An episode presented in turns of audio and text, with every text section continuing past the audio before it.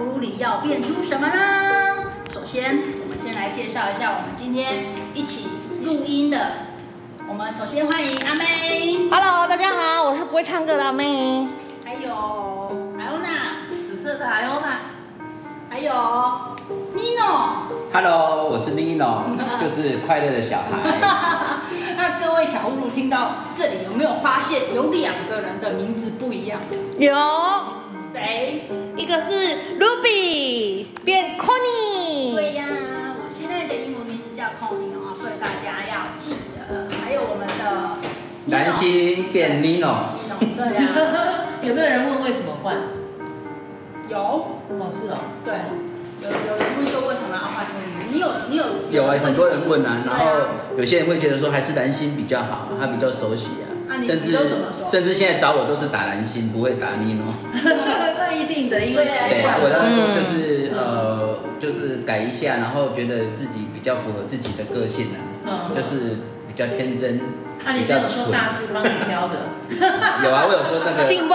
对啊，我说我是大师挑的，我都会回哈。我一律都讲说算过的，然后就没有人会有下一句。那圣母这边算的，圣母降落的时候算的。哎，等一下，我们还有一位来宾，刚刚已经讲话了，我们还没 Q 到他。欢迎小鱼，嗨，大家好。欢迎小鱼。小鱼是，大家好。各位小葫芦，大家应该都不陌生哦。小鱼他已经来过我们的节目了，这次是第二次来，但是我们还是要再呃让大家回忆一下哈。小鱼是我们 CFP 国际的。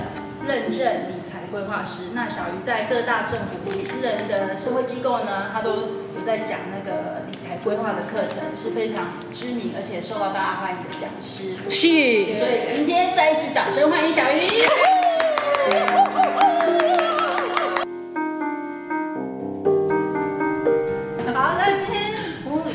变出什么呢？葫芦，我们要来讲一下长照。长照就是长期照护。那到底什么是长期照护？可不可以请小鱼老师跟我们解释一下？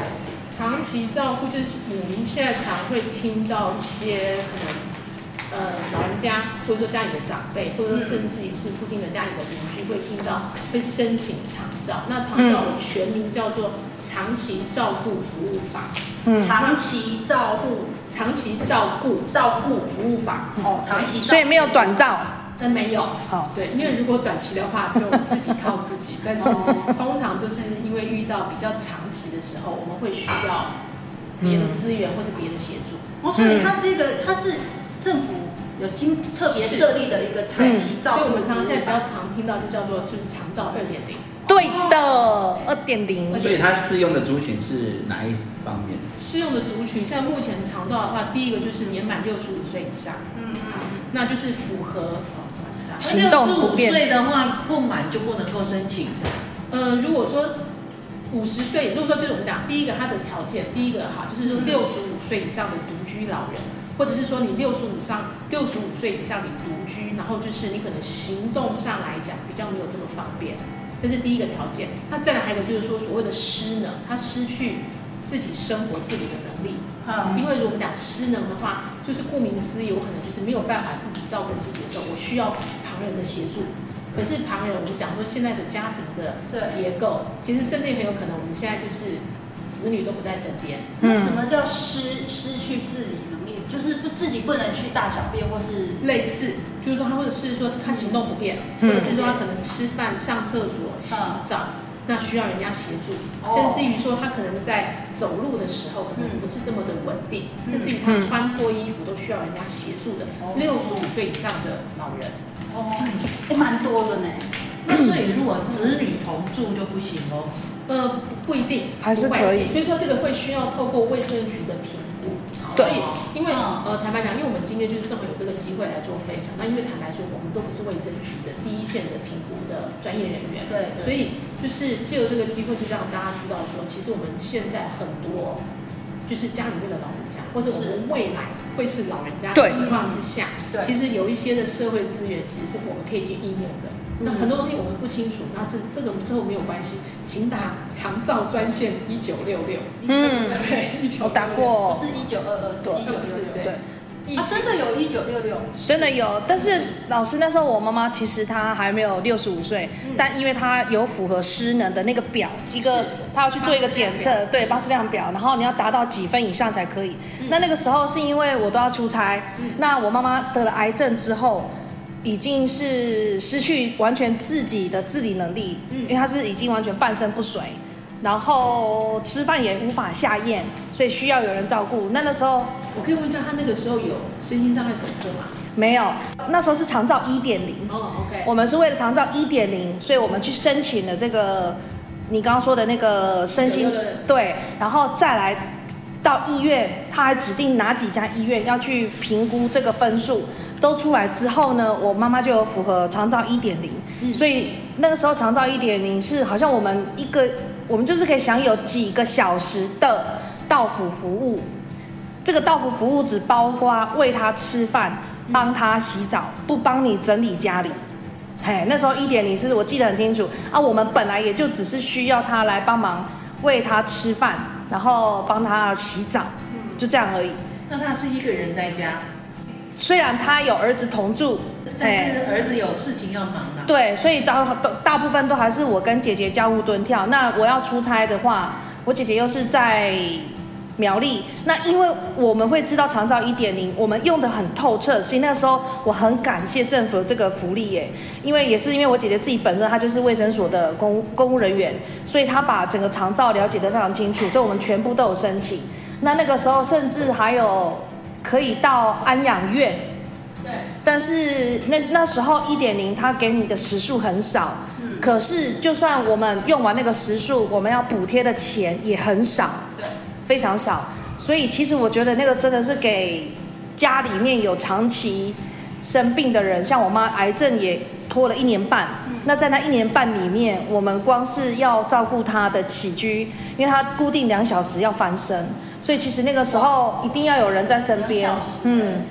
那那个时候我很喜欢那个长照一点零，是因为连那个护士，还是要讲他是窗口吗？哎，他每个月都会到我们家来看呢，我就觉得很感恩。他会来看哦，看你还需要什么。他不是来看你有没有骗政府的钱，不是，他是来看说你还需要什么，我可以再给你什么。他会主动关怀。主对，非常主动。对，然后后来像二点零，我爸就是二点零的受惠者。我爸才刚呃满六十五岁以上，他没有癌症。可是，因为他是呃换了膝盖的那个膝关节，膝关节，然后又白内障去动了手术，所以我们希望他可以白天去日照中心，嗯，有人照顾。那那小鱼老师，那二点零跟一点零比较起来，二点零增加了什么呃服务或者是什么功能可以提供给民众？其实非常多，很多哦。除了刚刚讲到的，就是说。呃，洗澡、陪伴，其实像现在，包括就是说，坦白讲，我们长辈要出门去看医生的时候，嗯、其实如果说今天没有这个服务的时候，我们其实为人子女大概都要请假。嗯，好，那其实现在就是有，就我就最常用到的一个陪伴，就是说我们可以请这些的看，就是就是居服员陪伴我们的长辈去看医生。对，家里然后带长辈去看，类似喘息。喘息服务是另外的，好，那就是因为我们讲说就诊这件事情可能不是这么的，可能可能一个礼拜或者说两个礼拜一次，它会有个周期性。对，那甚至于包括就是说，可能家里面就是说家里面呃有一些，因为毕竟其实老人家家里面可能也没有那个体力去整理，甚至于可以就是说请求一些的帮忙，就是说来帮忙整理家务。嗯，这个也是可以的。那刚刚讲到的喘息服务，那个比较会是说，其实喘息服务是是给谁的？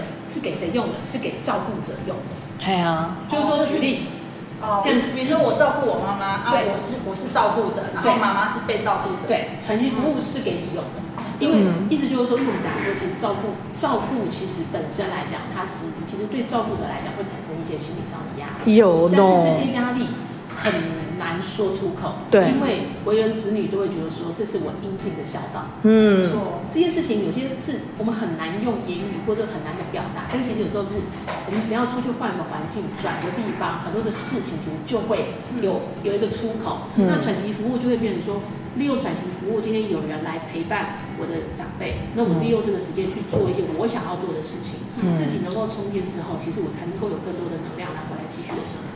嗯、所以喘息服务是给照顾者的。对，而且它是用小时小时扣哦。就是这个关键，你可以用一小时一小时来扣。这个观念真的很好，而且也很需要透过我们圆葫芦的节目来分享给大家，因为其实，在我们比较乡下的地方，都还会有那种道德绑架的观念，可惜。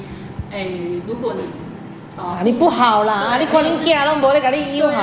你没有自己照顾你自己的长辈父母的话，都会被人家贴标签。嗯，因为因为现在的家庭结构，就现在的家庭结构跟以前真的很不一样。因为我们以前是大家庭，对，就是说可能尤其是在比较。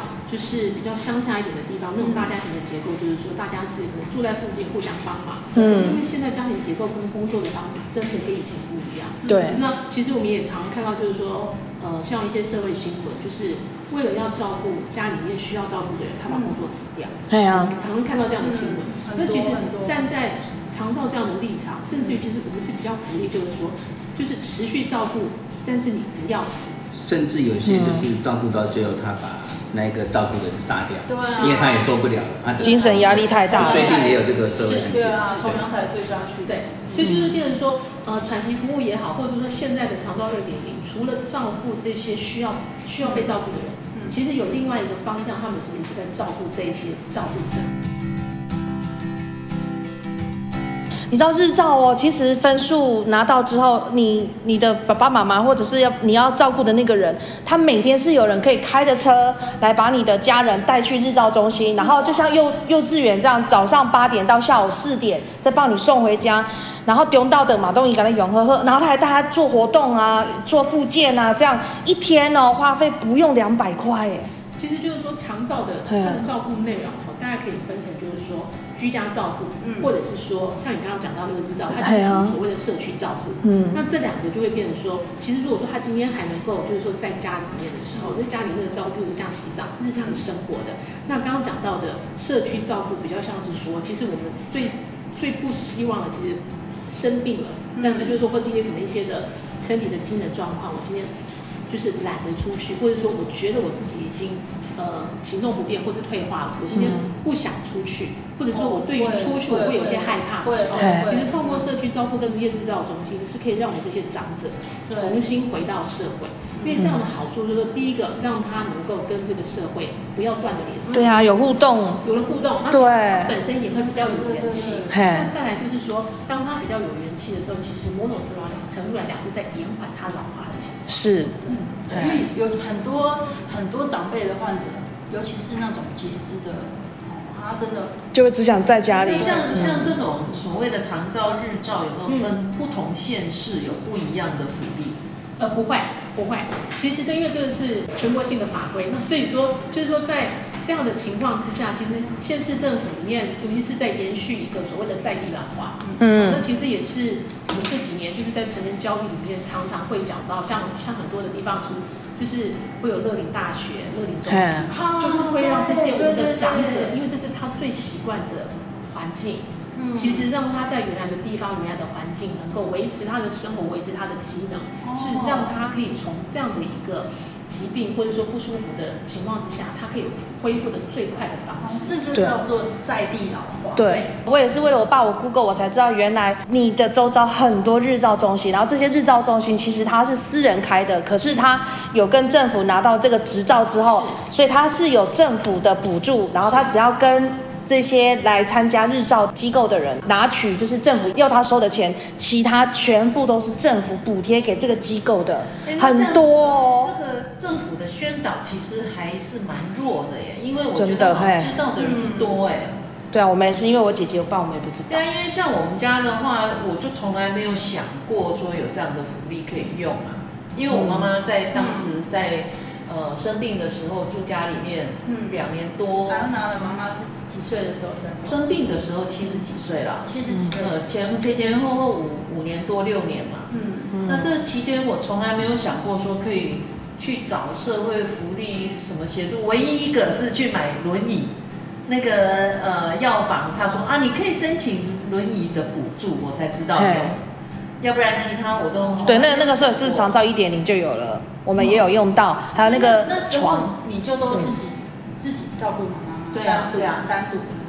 我们有请外佣，有请外佣。对啊，但是其他的就没有想到说，呃，有从特别的政府这边有什么资源可以提供。所以像这个问题，就是政府有没有什么宣导的一些措施，或者是让你要便民嘛？反正到目前为止，知道这个那么清楚的，应该是没有。其实应该说，长照二点零跟一九六六这个专线，其实已经讲很久了。对对，而且我要替政府说话啦。其实人家有宣导啦，嗯，就是只要有人住院，他知道你会需要，他已经亲自到你的病床跟你解释，跟你的家人解释，你需不需要我们帮你评量，你要不要啊？然后医院里面就有那个长照的人。其实像曾经有一个柜台，就那个小姐一直坐在那里，让你去问啊，她会主主动去跟每一个病房需要的人去讲解，然后你要的话，她马上帮你申请，而且申请之后两三天而已，她就到你们家去评估了，很快。其实我这边想要宣导一个、嗯、一个一个观念哈，其实，在医院都会有医务医务社工，哎、其实，在各大医院里面一定有医务社工。可是对我们其实。医院里面我们最熟的大概就是医生跟护士，但是其实是有医务社工。那医务社工所做的事情，就像刚刚阿美讲的这个服务，那其实，在医院里面，在出院准备里面就有一个项目，就是做居家照顾的长期，就是长期照顾这样的一个评估是有的。好，那会不会是呃，就说这个社工他觉得？看你需要或不需要而去接近你，因为像像我我在医院，我妈在医院的时候，嗯、那个那叫什么养护中心，是我就都没有碰到过啊。嗯，我觉得或许这个观念哈，就是说第一个呃，医务社工他会不会主动的去主动的会去做这件事情，其实这个我真的没有办法判断。那我觉得可能也要看科别。因为坦白说，我们在医院里面，如果是肾脏科或者心脏内科相关的科别，嗯、其实会住院的，理论上来讲，长者居多。嗯，所以或许我们的医务社工在这些科别里面，就可能就会有比较多的一些的敏感度。但是其他的科别它未必。嗯、但是我觉得不管说，呃，就是我们有没有知道这样的讯息，我觉得从现在就是说，其实我进到医院之后，嗯、我就多问一下，就是说我还可以得到什么样的协助，嗯、去问护理站。嗯，这也是为什么我们今天要录这一集。对，因为因为我发现说，呃，跟小鱼在聊这些事情的时候，我发现，哎，我怎么都不知道啊？哎呦，那妈妈那时候是生什么病啊？呃，其实她算是长期的巴金森氏症，可是她的症状其实不像，不像，嗯、对，嗯、所以这个错综复杂，到最后就是她没有办法自己呃。就说像健康人这样子生活，嗯、所以呃加上小孩子，我在国外嘛，嗯、那小孩子我哥哥在大陆，然后也都没有人在这儿。嘿那我姐姐有她自己的婆婆，对，所以就待后来住在养护中心。嗯，那住养护中心那个时候照顾是很好，是哦啊，但是说实在费用不低。嗯，还有老人家不会很开心。对，然后那我回来两年。多之后，我决定把他带回来，带回家。嗯，那带回家之后就是请个外佣嘛。那请个外佣，那个时候脑子也没有去想到说需要什么帮助啦，是，所以不会去问啊。对对，因为大部分是有需求，你才会去寻求解决嘛。嗯，那我就觉得哎，这样蛮好的啊，好像也都 OK 哈，就不会去多想。只有在那个时候要。申请外佣的时候要填那个巴士量表，对，我所以我一直以为那个只针对外佣，这个还有长照，对对，其实它可以评估的项目其实很多，嗯，对，所以就是说，呃，第一个就是先给大家一个概念哈，如果说今天我们的长者，就是说或是我们以后到了这个年纪，对对，进到医院之后，真的，我们可以再希望成为小孩，我会照顾你。那这样子，我们得得告诉我们的小孩可以去。哎，我我曾经好像在医院里，就是有医院的人来问我们，那我们第一个想象是因为他不是医院的人，害怕嘛。那再来是我们想想要知道的是说，他这个是有费用的嘛？我要申请，如果最后是要申请的话，不用，都不用，完全不用。所以他完全是社会福利，对，他派人来做这些事情都不用付钱，而且完全排付。他不会因为你有钱，孩子有钱没有钱而给你不给你这个福利，他是每一个人，我身为中华民国国民，我到了这个年龄，我有需要的时候，我都可以享有的长照二点零。对，只要就是说，就是说在出院评估的时候，我们的医务社工，或者是说我们回到家打一九六六之后，那嗯。在的所在当地的县市卫生局，他们今天其实就会来跟你联络他们的，很快，呃，就是各管他们的那个照顾专员就会来做一些评估。嗯，那做这样的评估，就是最主要就是要来评估说我的失能等级是多少。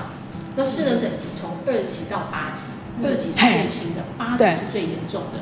所以其实这个时候。卫生局的各管，他们就会来，实际上会来家里面去了解一下，就是说，可能我今天就是长者生病的前后的状况，他们会稍微了解跟关心一下，就是长者回到家之后的生活可能会需要什么样子的协助，那他们就会从这个过程当中，也会去跟你讨论，就是说，那我们今天开始，你可以通过什么样的协助，让你的生活可以再更方便一点？对，因为生活可以越快的回到正轨，那长者他今天恢复的速度就有机会可以再快一点。那像就你所知，嗯，最高等级的协助会到什么样的的项目？比如说像你讲说可以带他去看医生嘛，嗯，哦，可以呃洗澡，嗯，那也还有接到日照去，然后呃负担还是都会有那个几十块，最最高等级还是有几十块。表示他可以来回这个来回来回。日照日照倒是不一定说每一个人都会。用的去，其实不一定，对，因为就是看呃需求，因为像有些人可能就是说，就是我在家里面，我并没有就是很想要去日照中心，这也是 OK 的，嗯、对，这个是，但是完全瘫痪了就，你只能够居家。那你讲另外，我们讲另外就是说，那个比较像是呃，就是送到送到机构，对，送到机构是第三个，就比如说可能。家里面他可能就是真的就是独居，也没有其他的人。那我们讲说就是申请这些呃申请这些照这些服务的时候，因为毕竟就是说可能是吃饭洗就是洗澡，我还有一些时间是我自己一个人。可是我可能连这样子我都没有办法自理的时候，可能就要考虑是不是要到机构去。嗯，那你所谓的到机构就是像我讲的那个养护中心吗？对，对。可是那个很贵啊，我必须要有这个钱去付啊。就长照有补贴啊。是。对，那时候我妈妈这样子住了快一个月，我们好像才负担两三千块。要另外申请吧？还是就你要证明或是收据才能跟他申请？呃，我们被判判定出我们可以享有长照的福利之后，嗯、我们是第几级？他其实每一级帮你负担的部分负担的钱，他都列得很清楚。那我妈妈那时候等级很高，所以几乎啦。就我们享有的是最好的那个，算是政府的福利。可是你还是一定会有部分负担，就像我们去看健保一样，再怎么样都还是有一点点的部分负担。可是那个时候我们是，呃，我们可以选择要喘息，我们可以选择要日照，但那时候我们需要的是要二十四小时在安养中心，因为我出差，我姐姐也在忙，我们那一个月没有人办法照顾她，所以我们选择了把所有的，呃，她是。几个月一次啊？我忘，我有点忘记，几个月一次算一次扣打，我们就把那那一阵子所有的扣打集中就压在了那个安养中心，所以安养中心之后我们就没有办法有喘息什么什么，嗯、要到那个日子以后再来一次。原则上就是说它是以每个月去做结算，但是我很有可能我这个月我的额度没有用完，我可以延到什么叫对？呃，像比如说我简单的补助的额度，补助的时数跟。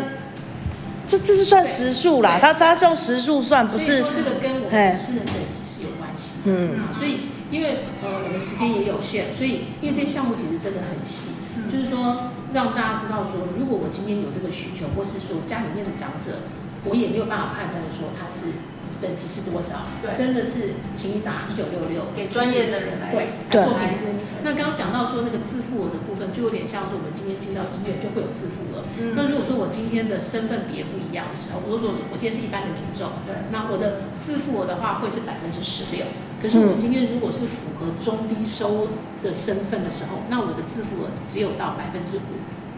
嗯，这么低哦，哦。对，那它有没有呃期限？比如说我只能用多久？没有，没有，没有，没有。就是说，所以说它就是呃举例，像我爸爸因为就是去年年底因为有些状况，所以我们家也申请。嗯，那那时候他呃我们的那个卫卫生局的照管，他今天来评估的时候，他评判断我爸是七级。对，好，所以照理来说，就是他也跟我们解释，就是说明年一年到了之后，其实他会来，他会再来关心一下我爸，然后我来看看我爸的状况。那很有可能就是说，可能我爸的这个整个行动都已经 OK，所以有比较好，可能有可能从七级降到六级、五级，有可能。但是他的标准就会变成说，如果我今天越状况越来越好，我的七级，比如说我们是二月的时候评估的，他会从三月的时候才才降。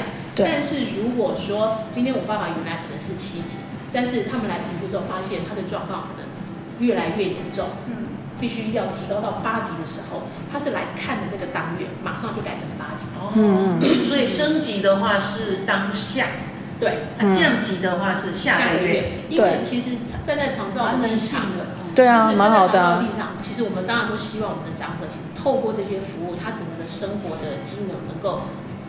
尽量恢复正常，这是我们都很期待的。嗯、但是如果说真的就是说没有办法如预期这样子的时候，因为可能年纪大了或者身体状况，那在这种情况之下，可能就会做调整。那刚刚讲到说，我到底可以申请多少额度，就跟我的失能等级是有关系的。嗯、那这些东西真的就是需要专业的评估。对对，嗯。那那我还有一个问题，就是这种是属于这个身体方面的。对。那因为我跟心理学比较有关，嗯嗯，在台湾有没有类似像这样子的心理辅导？不管是个案本身，或者是照顾者，他我照顾你，我也需要心理辅导啊。那你生病的人长期卧床什么的，你也可能需要心理辅导。那在台湾有没有类似像这样子的心理辅导？我有遇到过，但我不知道那个是不是、欸，就是我妈妈那时候卧病，我们在安宁病房的时候。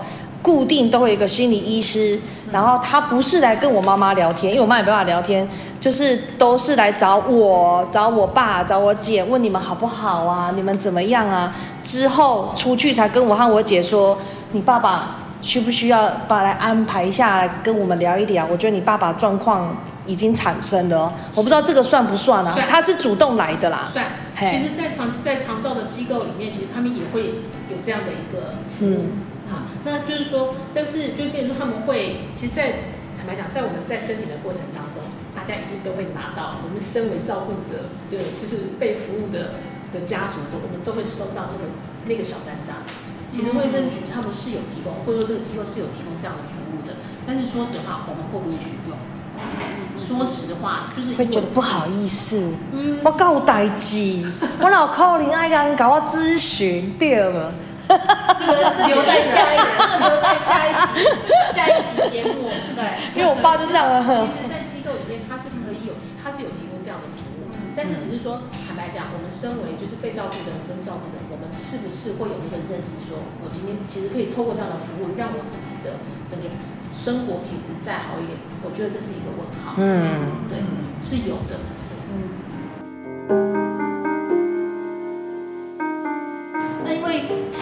的关系哈，要一下子把这个长照二点零讲到非常细节，也是有点困难。我们是希望小鱼老师呢，能够再多拨一点时间呢，来利用下一期的节目，再帮我们做更多的分享。嗯、那我们今天呢，就先到这边跟大家告一个段落，下先跟大家说拜拜喽，拜拜，拜拜。